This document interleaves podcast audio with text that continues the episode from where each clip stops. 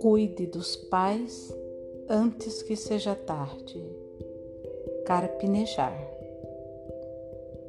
Editora Bertrand Brasil. Apresentação. Não quero mais ter razão na vida, só quero ter amor.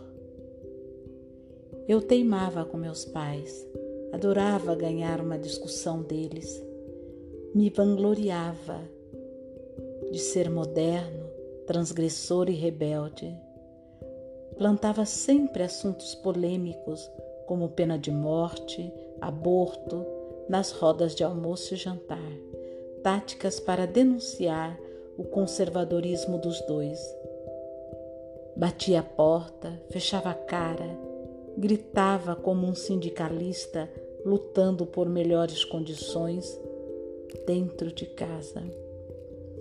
E eles pediam que eu tivesse calma, que não faltasse com a educação, que não levantasse da mesa sem terminar a refeição, pois não adiantava reclamar da injustiça do mundo se não limpava o meu prato. No fundo, eles me aceitavam do jeito que eu era, eu que jamais os aceitei como eles eram e era o intransigente. Possuído pelos argumentos, não percebia um detalhe esclarecedor. Se podia pensar diferente, era porque meus pais me deram liberdade. Eles me permitiram crescer com os meus ideais. Por que, por que não tolero as suas convicções distintas? Perdi muito tempo pela vaidade das ideias. Perdi muito tempo do afeto paterno e materno. O que importa é estar junto para o que der e vier.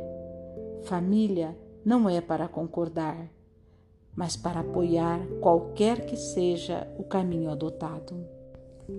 Fui descobrindo que não estava sendo um bom filho. Até era um bom pai, um bom marido, um bom amigo, mas filho não. Deixava os meus pais por último para telefonar e visitar. Eles podiam esperar. Será?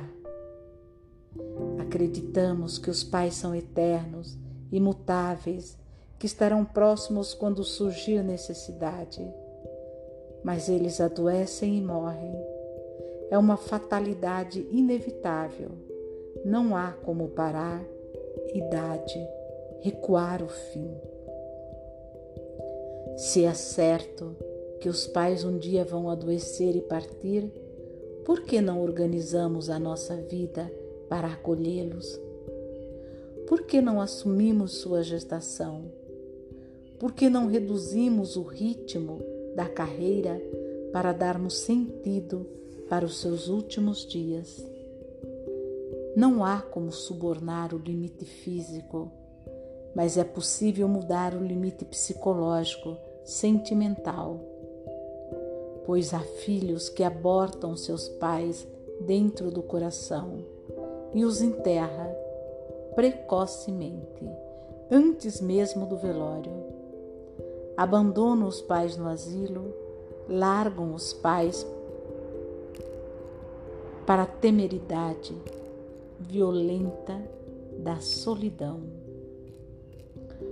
Fundamos a cumplicidade com os pais por um equívoco, a necessidade. Não deveríamos procurá-los só quando precisamos.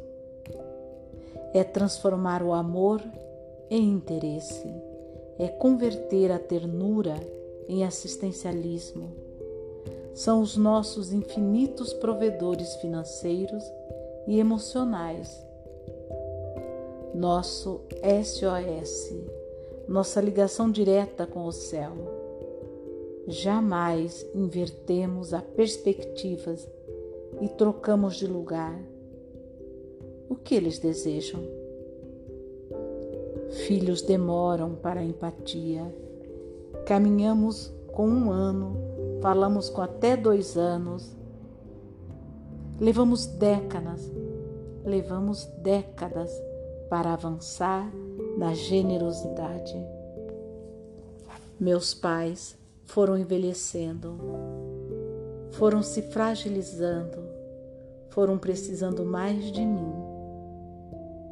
Como não precisava tanto deles, ocupado com o meu trabalho e as minhas relações, tornei-me ausente, um ausente egoísta que empurrava os problemas para os irmãos e não pretendia incomodar com a velhice e a saúde dos meus guardiões.